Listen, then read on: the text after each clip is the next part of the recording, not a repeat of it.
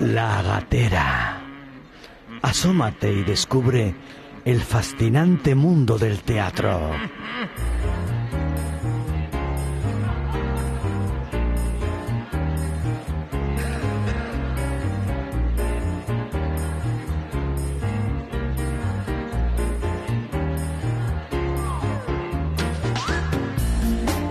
Bienvenidas, bienvenidos a La Gatera.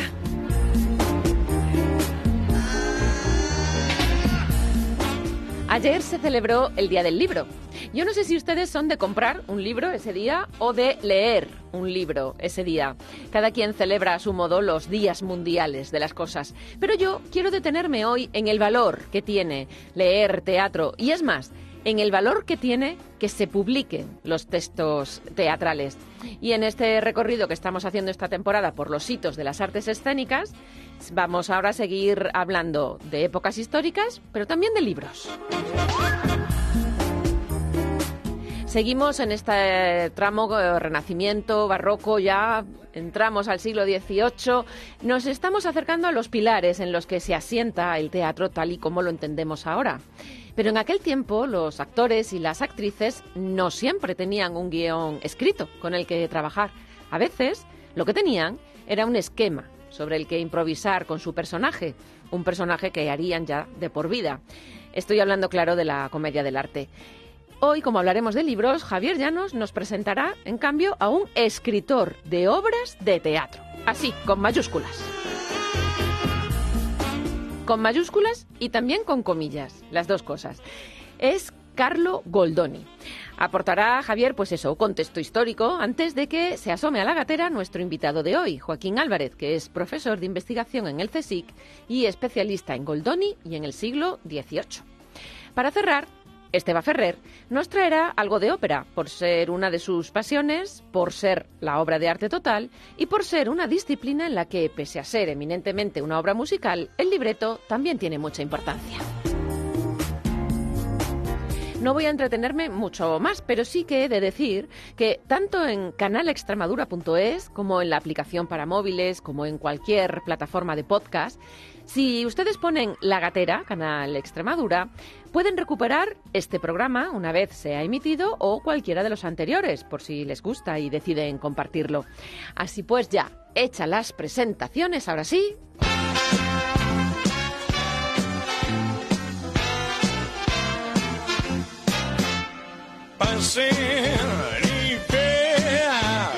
La función va a comenzar. La Gatera, con Raquel Bazo.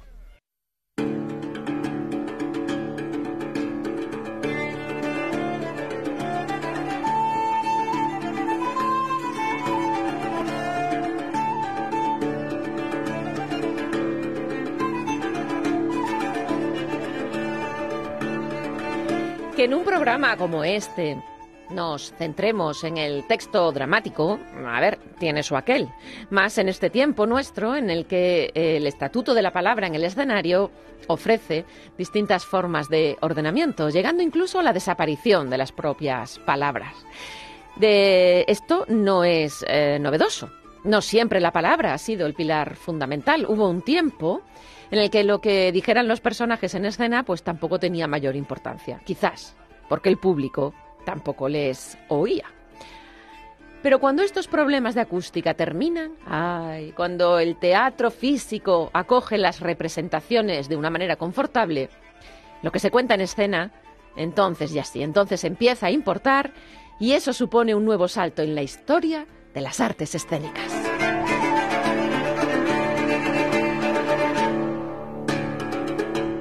Pues ya está aquí Javier Llanos, director del programa. Bienvenido. Encantado, Raquel, como siempre. Estoy pensando que hoy no has elegido una obra concreta, sino un autor concreto, ¿no, Goldoni? Sí, es que me parecía importante detenernos en una figura tan importante, de tanta relevancia dentro de lo que es la literatura dramática, que publicó sus obras para ser leídas, no solamente para que sirvieran como esquema o como esquema, como guion para la, representación teatral.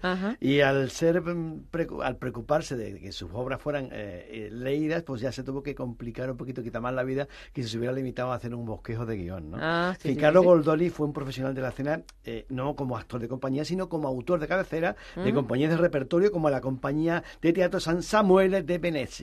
Bueno, en este momento creo que hay que presentar al señor Goldoni. Por si alguien no lo conoce. Por si alguien no le conoce, nace en 1707, que es inicio de siglo. Y bueno, ya sabemos, mm, porque el inicio del siglo XXI lo hemos vivido aquí hace unos pocos años, ¿no? Y, estudiamos lo que era el inicio del siglo XX. Que siempre, el, inicio de un siglo siempre es un tiempo convulso, por lo que sea, pero bueno, siempre lo son.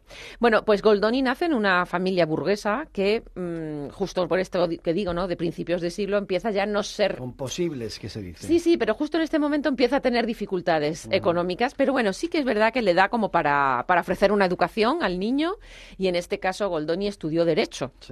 Claro, pronto dejó la carrera de abogado y se pasó al teatro, que bueno, en realidad esto es algo que sigue pasando en la actualidad. No, yo no sé qué pensaría su familia.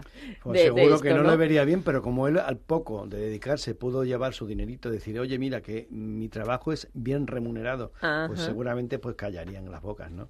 Bueno, él ganaba dinero con lo que escribía, posiblemente porque escribía comedias. Pero también escribía tragedias, ¿eh? fíjate, en total dicen que hay unas 120 comedias y unas 92 tragedias pues escritas. Yo las más allá de otros enreos que él tendría. Pues las tragedias, la verdad que no las conozco mucho. Cuéntame, em, ¿qué destacas de, de su obra, así en general? Pues yo creo que, fíjate, su lenguaje, porque es completamente teatral. Es decir, que ya hemos dicho que él también escribía para su lectura y sobre todo lo que es importante, ya pensaría en la traducción, ¿no? En un momento en el que estamos viviendo una confluencia eh, histórica interesante en el cual había mucho intercambio de conflicto, no siempre de la manera más mejor. Bueno, es que de hecho hemos dicho que era italiano, pero que Italia no existía como tal en, aquel momento. era veneciano. La República de Venecia. Bueno, el caso que eh, él básicamente es una persona que escribe para teatro y que sabe la arquitectura teatral. Entonces, eh, pues su lenguaje pues, es maravilloso en torno al diálogo, el gesto, los movimientos, la comedia, y, y ballet, en fin. Recibe la influencia de, lógicamente, de Molière, eh, contemporáneo, ¿no? Y, se nota en, pues eh, inspiración de personajes, ¿no? De ese tipo de, de obras de, de, personajes como El avaro, Don Juan, La mujer voluble. También de otros contemporáneos como Metastasio, que eran un libretista famoso en la musicalidad en este sentido, pero también, claro, de otros grandes comediógrafos como Plauto, eh, Maquiavelo, Terencio, Ben Johnson, en fin. Em, Por eso sus comedias son tan importantes, ¿no? Ya, ya, ya, ya. Has hablado de las tragedias. Sí, él, él como, como todo autor de su época, lo que intenta es pues eh, triunfar en lo que está de moda. Y lo que estaba de moda por aquella época era la tragedia, ¿vale? Porque evidentemente también había el, teatro popular, que era el teatro, la comedia del arte. Bueno, pero, la tragedia, más que estar de moda, lo que estaría a lo mejor era más reconocida. ¿no? Más reconocida. De hecho, sí, sigue pasando en la actualidad, que el autor de tragedia, el autor de drama, sigue teniendo un mayor reconocimiento, por lo, por lo menos a la hora de recibir premios, que el autor de comedia. Como sabemos que una comedia, eh, una buena comedia, es terriblemente complicada de, escribir, ¿no? A ver, mm, ¿podemos hablar de alguna obra de Goldoni por hacernos una idea de cómo eran estas comedias que él pues, escribe? Las más conocidas, yo creo que las que todo el mundo asocia inmediatamente son las que están vinculadas con la comedia del arte, que son las que escribió en un primer momento, ¿no? Y me suena, pues, Arlequín, servidor de dos amos, sobre todo porque después, en el siglo XX, la, versión que hizo con Tetropicolo de Milán, una auténtica maravilla, ¿no? Sí. Eh, ¿Qué hace Goldoni? Pues es cada vez menos amigo de la improvisación en escena y renueva la comedia. De todo esto voy a hablar con Joaquín Álvarez a continuación, porque es él el que lo ha estudiado más, más a fondo. Em, pero esta, es, entonces, es la comedia, digamos, más representativa. ¿Qué podemos recomendar a nuestros escuchantes que lean de Goldoni? Yo creo que quizás La Posadera. Ah, la posadera. Es una obra que ya ahí ya él tiene esa otra apuesta por un tipo de teatro diferente que también seguramente Joaquín Álvarez te detallará y que eh, es realmente una renovación del teatro de comedia que estaba haciendo en aquella zona en aquel periodo de tiempo. Ajá. Dame un segundo porque estoy buscando, em, porque yo la posadera sí sé que la he visto, pero ahora mismo, eh, hoy, vamos, no me lo puedo creer. En la entrada que hay en Wikipedia de eh, La Locandiera, que es el título original, la posadera, la, posadera la, imagen que aparece como ilustración es Stanislavski en el año 1898, caracterizado como uno de los personajes de la obra.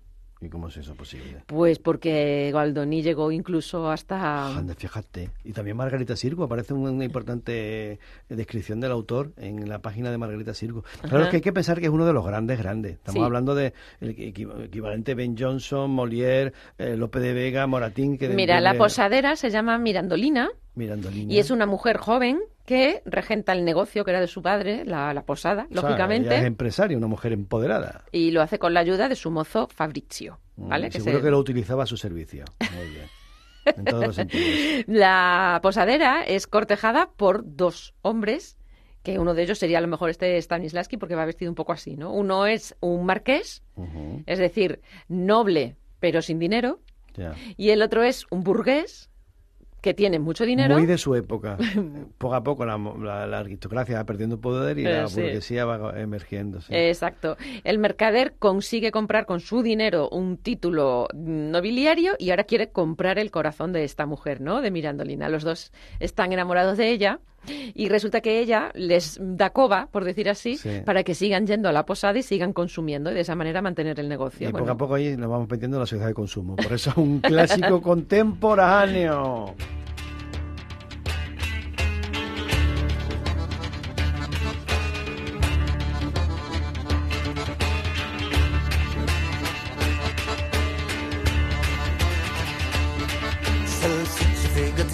viscere alla danzanti, lamelle dondolanti sul dorso della chiesa fiammeggiante. Vino, bancarelle, terra arse, rossa, terra di sud, terra di sud, terra di confine, terra di dove finisce la terra. E continente se ne infischiano il vento, e continente se ne infischiano il vento.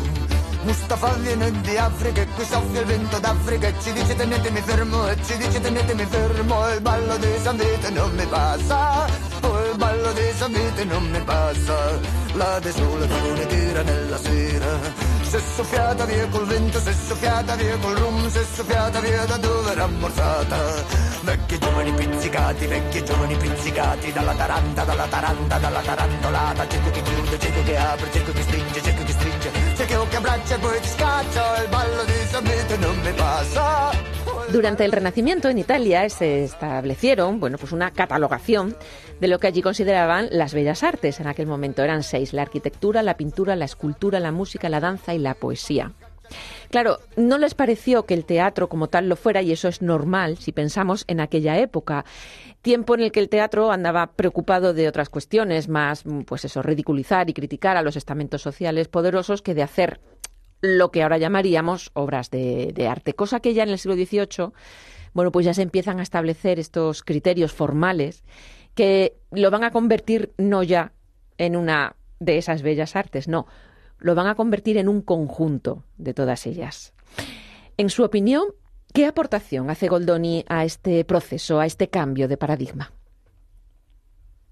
Este cambio de paradigma, bueno, Goldoni, que como decir, Goldoni eh, lo que lo que hace es eh, dar más relieve, más eh, validez al texto, al texto literario, mm. puesto que hasta ese momento lo que se hacía era en, en, la comedia de arte era improvisar, los actores improvisaban, de modo que él da más mm, presencia, más privilegio, más valor al texto y también a un tipo de representación que tiene que ver más con la eh, realidad, con, el entorno, con la sociedad en la que se mueve. De manera que lo que hace es situar sobre el escenario eh, problemas, personajes, actitudes eh, contemporáneos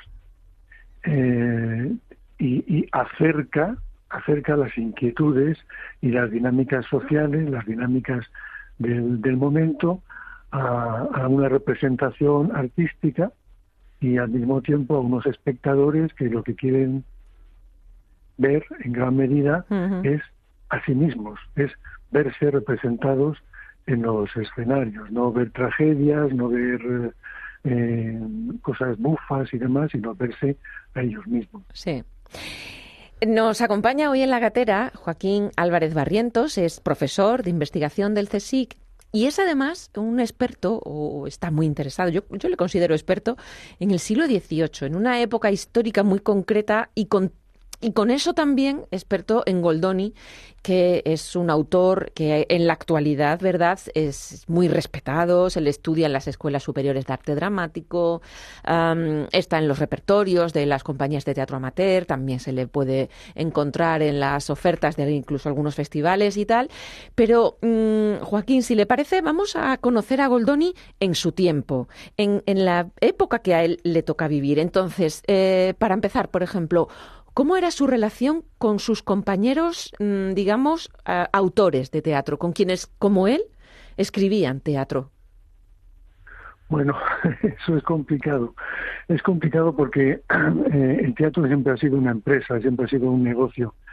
Y en el siglo XVIII todavía más. Eh, es, el espectáculo más importante al que asiste todo el mundo. En Venecia, por ejemplo, mientras él vive allí había 17 teatros, nada menos. Madre Es decir, había una cantidad de público importante y los autores tenían y los directores de teatro tenían que captar a ese público para que fuese a su teatro y no a nosotros. De modo que las relaciones entre los dramaturgos y los autores, eh, perdón, entre los dramaturgos y los autores y los directores de de teatro, pues era bastante conflictiva, evidentemente, porque aquello era un negocio.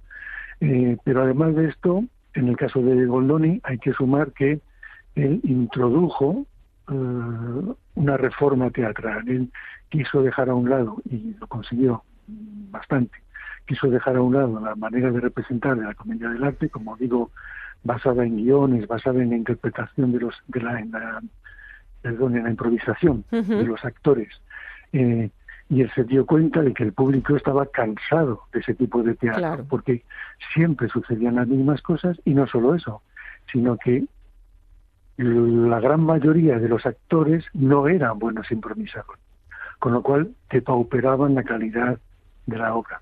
De modo que lo que hace, lo que intentó y lo que consiguió, como digo, en gran medida, aunque con mucho rechazo por parte de los actores y por parte de los autores, fue eh, que las obras estuviesen escritas absolutamente de principio a fin, ah, que además estuviesen escritas en prosa, porque le parecía que era el lenguaje de la naturalidad, el lenguaje cotidiano que utilizamos todos, y que eso es lo que había que mostrar sobre la escena, pero todo esto suponía cambios en las estructuras cómicas, cambios en las estructuras de las compañías y cambios, por supuesto, en la manera de representar. Y entonces los, los actores, eh, ¿cómo se llevaban con él? Porque claro, les estaba cambiando también el paradigma, ¿no? La manera de hacer su trabajo.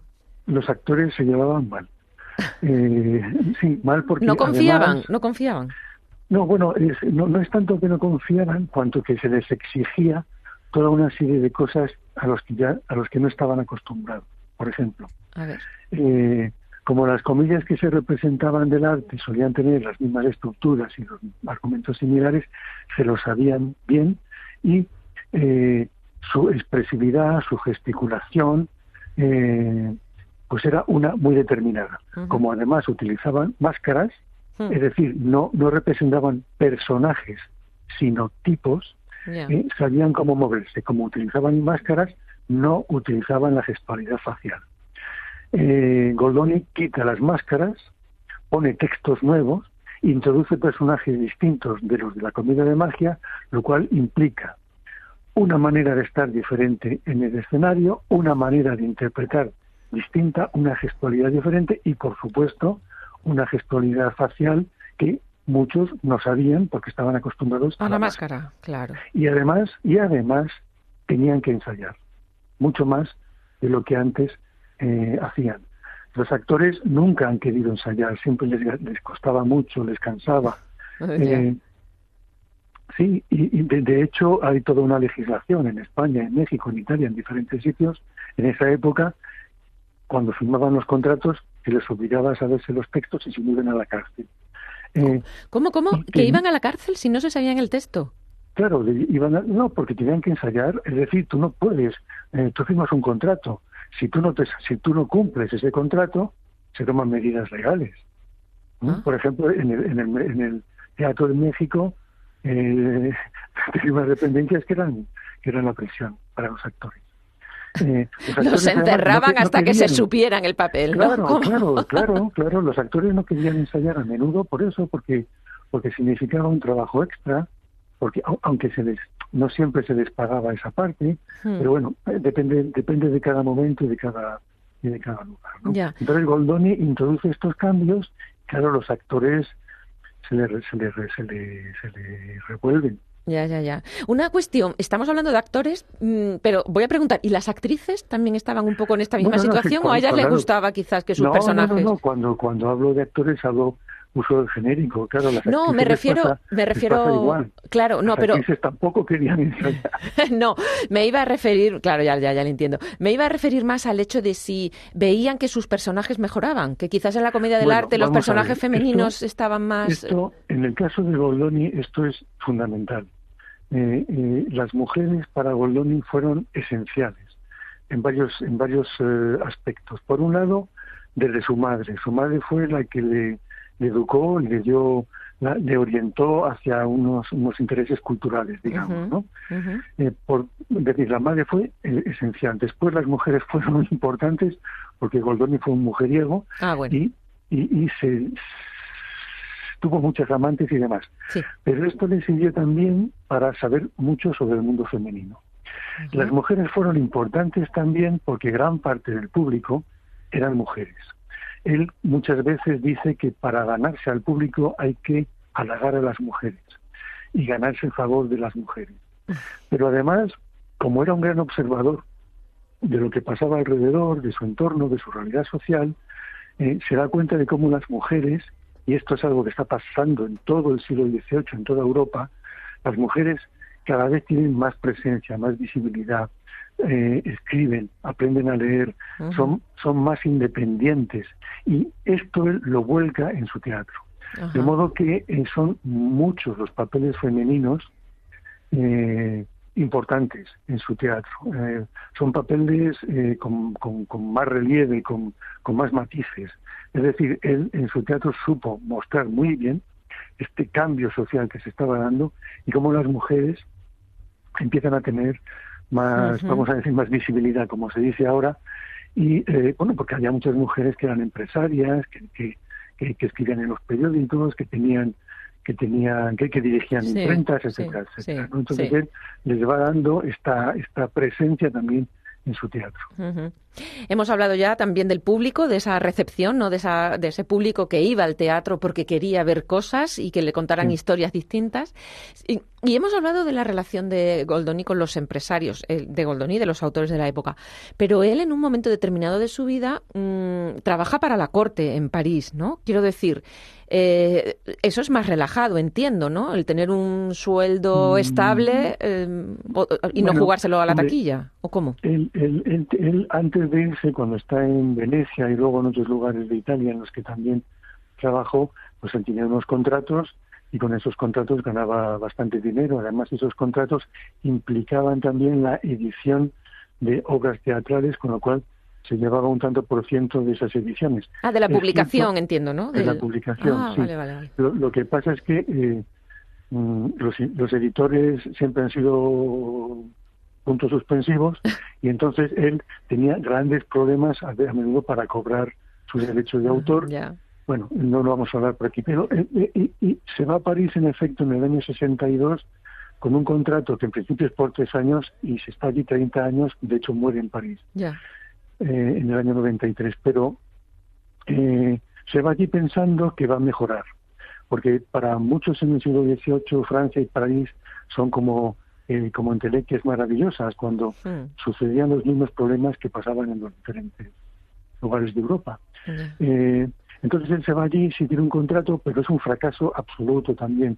Tiene muchos fracasos teatrales, eh, los actores allí, porque va al teatro, al teatro de los italianos, de la comedia italiana, le hace también la vida imposible, porque no quieren representar lo que hemos dicho antes, ¿no? Hmm. Quieren seguir representando la comedia italiana, quieren seguir representando la comedia delante, etcétera, y él cambia todo eso, entonces le hacen la vida imposible y deja, abandona el teatro. Lo que se dedica es a enseñarle italiano a la, a la hermana del rey y a organizar fiestas y cosas para, para el rey. Anda de hecho tiene algunas algunas algunas declaraciones magníficas en las que dice algo así como que me he librado de toda esta gentuza de los actores con los que no puedo con los que no puedo trabajar porque le hacen como digo la vida imposible porque no quieren ensayar porque no ah. quieren cambiar su, su manera de, interpretar. Ya ya ya ya. Eh, eh, Italia Francia tuvo Goldoni trato con España en España no estuvo no o sí en, España no estuvo, en efecto, pero sus obras se tradujeron y se interpretaron aquí. Ajá. Eh, en, el en, su época. En el siglo XVIII, sí, bueno, y luego en el XIX y Sí, claro, luego ya sí. Sí, sí, sí. Pero sí, por, por ejemplo, eh, Ramón de la Cruz, el gran dramaturgo español de la época, lo que hizo fue adaptar bastante de sus eh, obras como sainetes aquí entonces los, les, las, eh, utilizando el mismo argumento pues cambia eh, cambia nombres cambia situaciones cambia cambia lugares y las las eh, las sitúa en España. Entonces bueno y luego hubo otras obras en efecto que se representaron bajo el nombre de, de Goldoni porque cuando cuando son bajo el nombre de Ramón de la Cruz Goldoni desaparece que es una práctica habitual. Es decir no, no es algo excepcional ni una rareza eh, que, que, Ramón de la Cruz adapte obras de otros dramaturgos. Esto se daba en Francia, se daba en Alemania, en Inglaterra, etcétera. En, en Italia se, se, se, se, adaptan obras de autores españoles y desaparece el nombre del autor español presentándose como una obra original del dramaturgo de turno. Bueno, Esto era una práctica corriente. Sí, pero a Goldoni se le puede rastrear, quiero decir, em, su influencia eh, se perdura a lo largo del tiempo. Bueno, sí, eh, estamos. Eh, Goldoni era un gran dramaturgo sin lugar a dudas, ¿no? Pero tenemos que pensar que lo que Goldoni está haciendo lo están haciendo otros en, en otros países. Aquí lo está haciendo Moratín, por ejemplo, y lo está haciendo el mismo Ramón de la Cruz. Me refiero a que están poniendo sobre los escenarios a, a, la sociedad eh, del momento. Eh, en el siglo XVIII hay un cambio radical en la manera de entender la literatura y de entender el teatro, hmm. de forma que lo que se quiere hacer es eh, hablar sobre el presente, hablar sobre lo que está pasando. Y esta es la modernidad de la literatura del momento.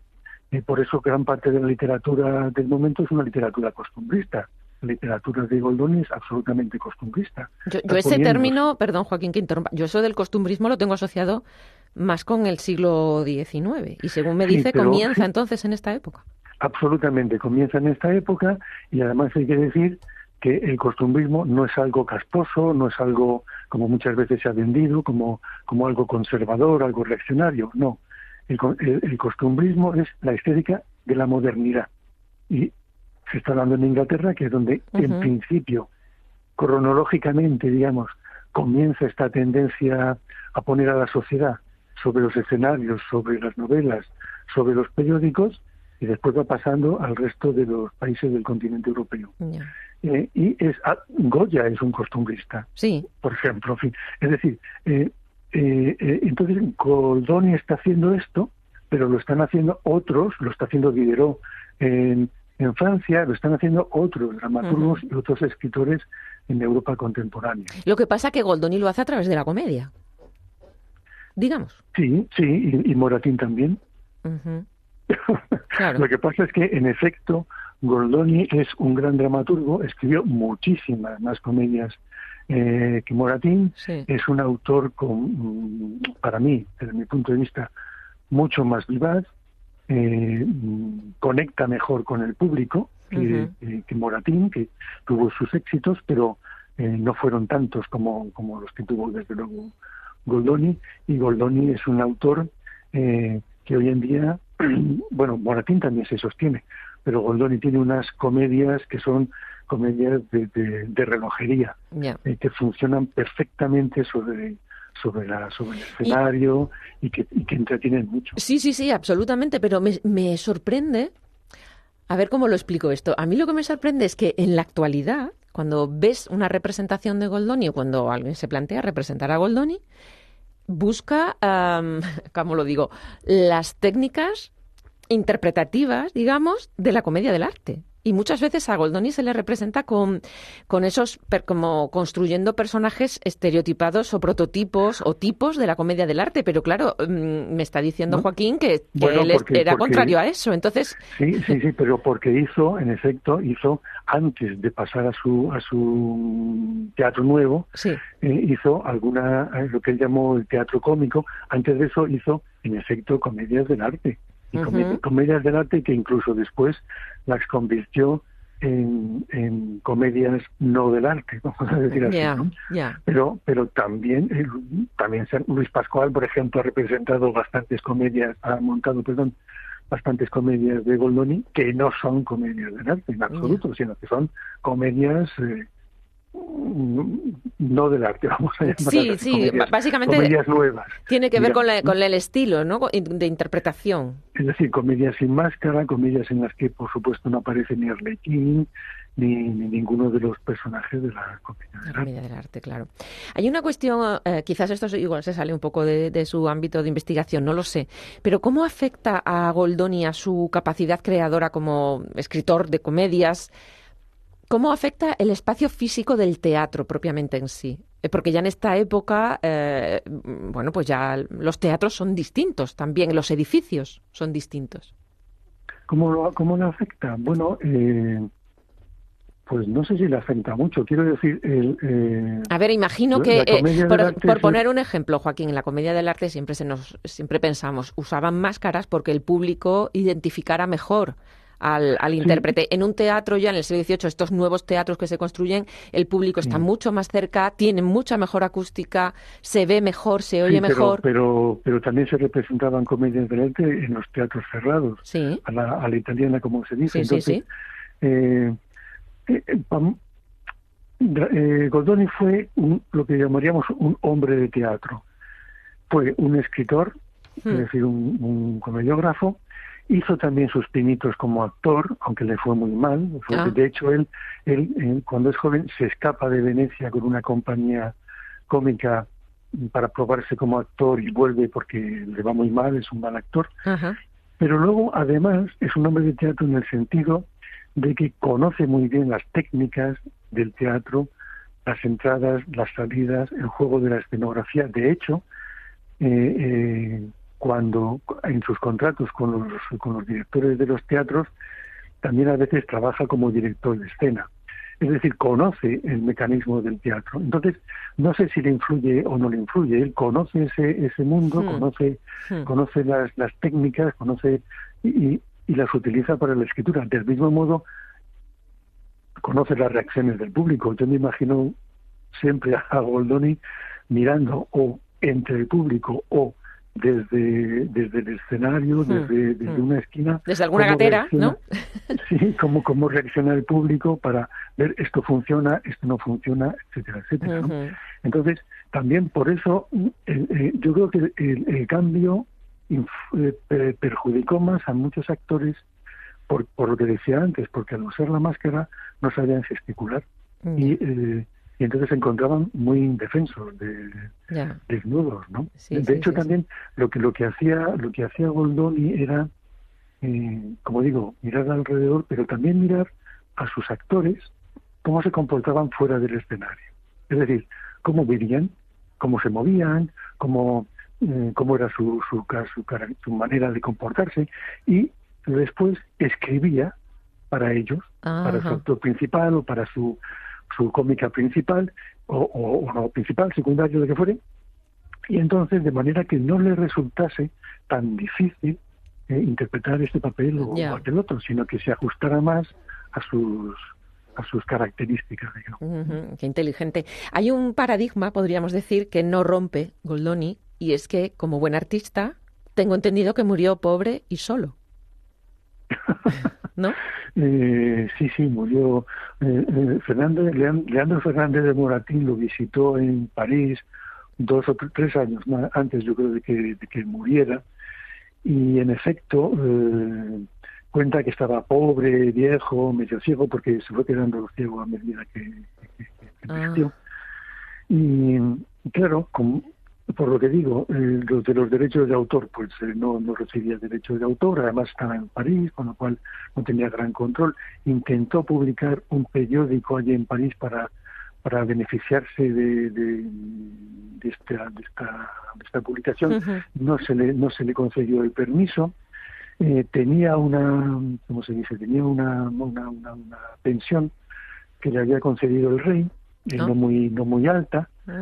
Eh, tenía familia, pero le sucedió algo que les pasó a prácticamente todos los ilustrados franceses del momento, y es que con la Revolución Francesa, la Revolución Francesa acaba con, con la estructura anterior, hmm. eh, acaba con las academias, quita todas las, las, las pensiones que había concedido el rey, con lo cual mucha gente se queda en la calle y medio muerta de hambre, que es lo que le está pasando a Goldoni con la con la paradoja de que Goldoni se muere, no recuerdo ahora qué día, de febrero de 1793, y una semana después, aún no se no, nos han enterado y le vuelven a dar la, la pensión. Pero claro, ya está muerto le vuelven a conceder la pensión y él ya ha fallecido. Él ya se había muerto, o bueno, no recuerdo muy bien eh, las fechas, pero, sí, pero bueno, es, algo, es, algo, más o menos. Sí, que, sí, que, en cualquier caso no pudo volver a gozar de, de, su, de su pensión. Y sí, muere en efecto, muere pobre en, en París. Bueno, Ahora le recordamos como el gran artista que fue y, y, sobre todo como, bueno, pues podemos ver sus obras, ¿no? Que es quizás lo más eh, significativo, que, que se le sigue representando y que sigue gustando a, nuestra, a nuestro público de hoy también le siguen gustando sus historias. Joaquín Álvarez, muchísimas gracias, eh, profesor de investigación en el CSIC. Gracias a vosotros. Gracias por hablarnos de Goldoni y por situarnos en esa época histórica que tan atractiva es, pero es verdad que, digamos que en los institutos y en los colegios nunca da tiempo, ¿no? El siglo XVIII es Revolución Francesa y Revolución Industrial y venga, vamos. Ni, ni, en los colegios, ni en los institutos, ni en las universidades. Claro. Y no nos damos cuenta, y, y termino, no me enrollo, de que somos herederos del siglo XVIII. Las instituciones políticas que tenemos, el lenguaje político que utilizamos, el lenguaje emocional que utilizamos, nacen en el siglo XVIII. Nuestra manera de ver la realidad no es la del siglo XVI ni la del XVII. Nace con el siglo XVIII y con lo que viene después, con el romanticismo, etcétera, etcétera. Y eso deberíamos estudiarlo y deberíamos conocerlo. Pues me quedo con esa recomendación, le prestaremos atención. Muchas gracias por pasar por la gatera. Gracias.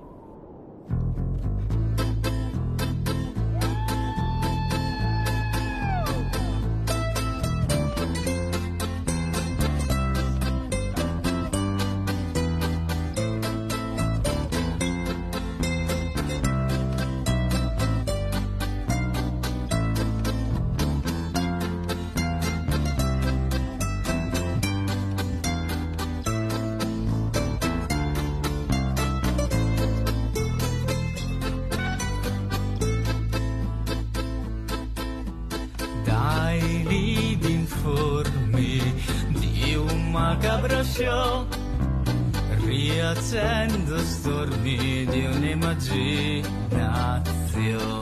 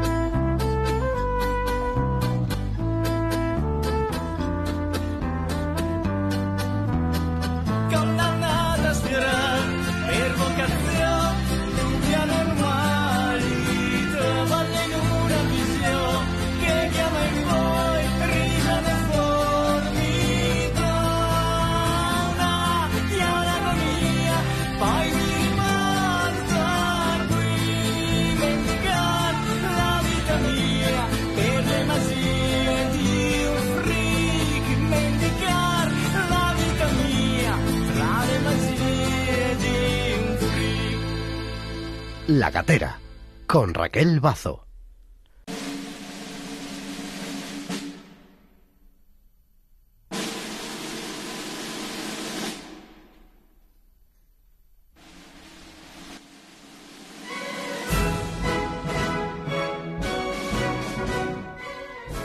Es tiempo ya en la gatera para la obra de arte total, para la ópera, en esta sección que coordina, dirige y realiza tan estupendamente Esteba Ferrer, a quien voy a saludar ya porque luego nos ponemos a hablar y no escuchamos, eh, tenemos que escuchar más música que nuestras palabras.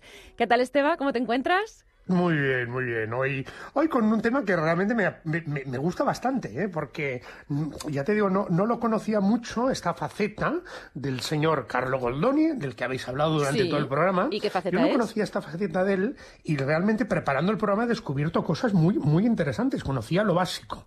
Y, y os voy a contar algunas de ellas, porque es que Carlo Goldoni fue un gran libretista de ópera. Ah. Colaboró con muchísimos compositores, pero fue justamente con uno con el que hizo un mayor número de óperas. Y este era el señor Baldassare Galuppi, españolizado podríamos decir el señor Baltasar Galuppi, Ajá. que nació en Burano, esa pequeña isla al ladito de Venecia, y eh, fue muy famoso por sus óperas, principalmente en las óperas bufas. Su primera ópera bufa fue La Arcadia Imbrenta. Y esta también fue su primera colaboración con el libretista Carlo Goldoni, con quien produjo después varias óperas más. Estos trabajos fueron muy populares, particularmente uno, Il filósofo di campaña, en 1754. Bueno, pues este, el título original en italiano, en español vendría a ser como El filósofo del campo, es una ópera en tres actos. Se estrenó en el Teatro di San Samuele de Venecia un 26 de octubre de 1754. Esta ópera recorrió prácticamente los teatros italianos más importantes en el periodo entre sete- el 755 y 1759 y tuvo una gran difusión en Europa. Se representaron, eh, hicieron esta ópera en Frankfurt, en Dresden, Praga, en Múnich, Bruselas, en San Petersburgo. En España, el estreno tuvo lugar en Barcelona, en el Teatro de la Santa Cruz, y en Madrid se estrenó traducida al castellano debido al gran éxito que tuvo en eh, El señor Ramón de la Cruz en 1766. Mira, es Eugenia, la bella hija de don Tritemio, confía sus penas a su criada lesbina, enamorada de Rinaldo. Ha sido prometida por su padre a un rico y anciano campesino llamado Nardo, que en la serenidad del campo pasa su vida sin la mayor preocupación. Este es el filósofo campestre. A partir de ahí ya puedes imaginarte toda la deriva de situaciones cómicas que nos encontramos muy al estilo de Carlo Goldoni. Claro. Vamos a escuchar un delicioso fragmento de esta ópera. El fragmento se llama Son pien di giubilo, no estoy lleno de, de alegría.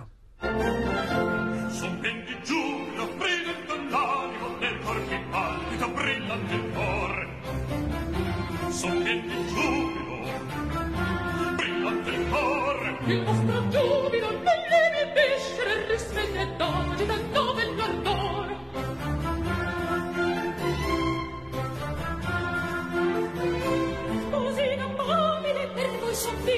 Sposi non mobile, per voi soffise, mi sento morire dal mio amore.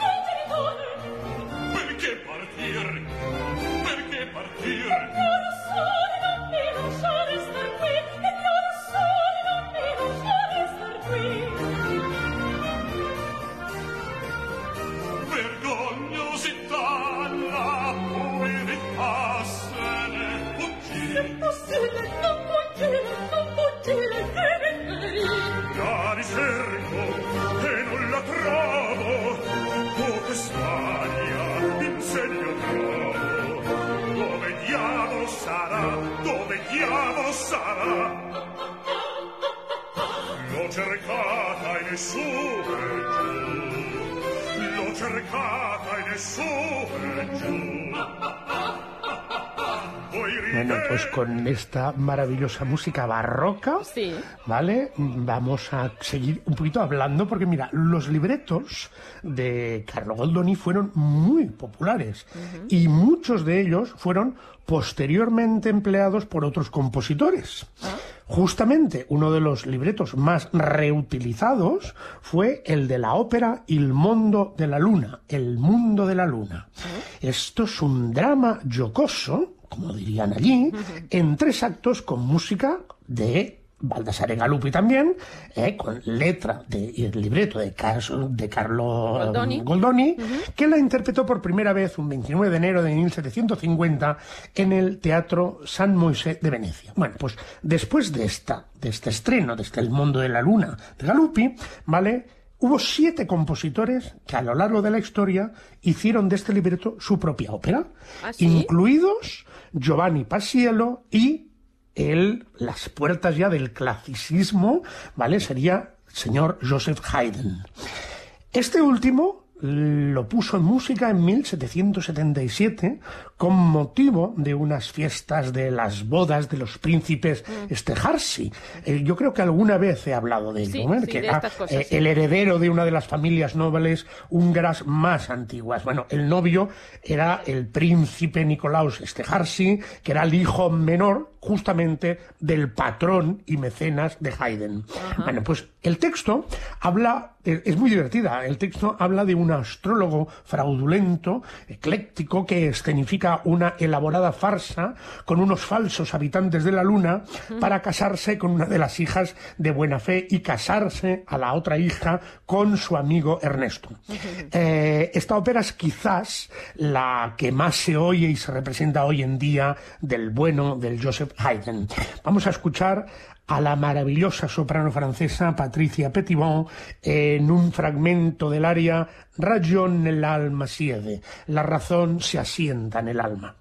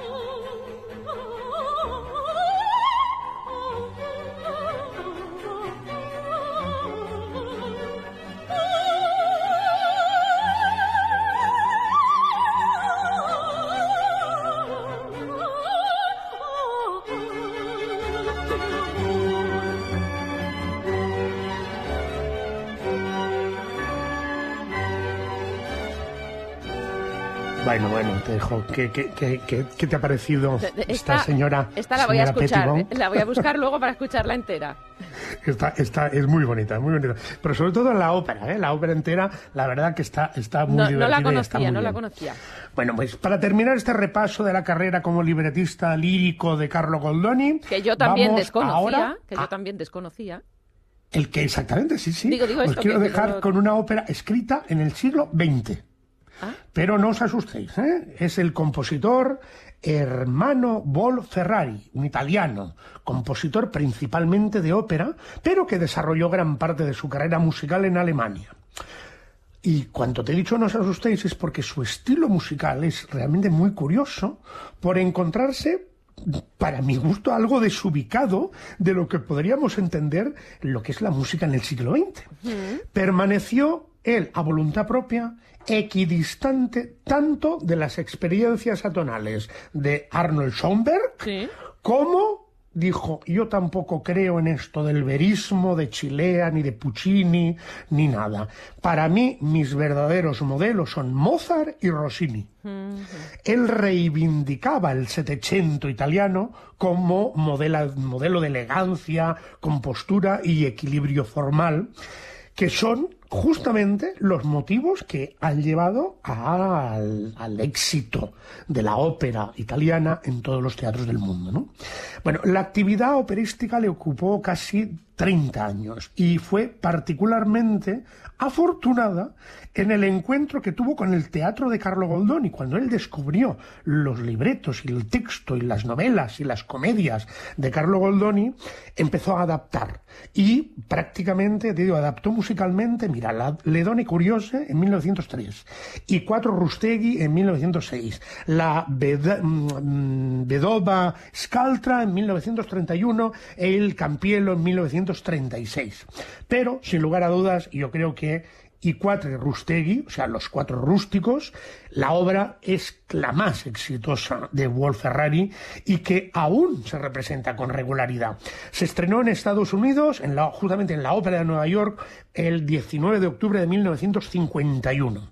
La acción se desarrolla en la Venecia del siglo XVIII y cuatro maridos rústicos intentan en vano mantener el orden con sus mujeres. Las mujeres deciden enseñar a sus maridos una lección, permitiendo que la hija de Lunardo, uno de los cuatro, Lucieta, eh, se vea con Filipetto, que es el hijo de Mauricio, otro de los cuatro eh, rústicos, ¿eh? antes de su matrimonio arreglado, incluso, ¿vale? Aunque los hombres lo hayan prohibido. A partir de ahí se desencadena una de las tramas típicas de Goldoni. Bueno, pues os dejo con el bellísimo, porque más yo encuentro que es un área bellísima, Lucieta sea un bel nome, en castellano Lucieta es un nombre hermoso, de la ópera Los Cuatro Rústicos de Wolf Ferrari, basada en la obra de Carlo Goldoni.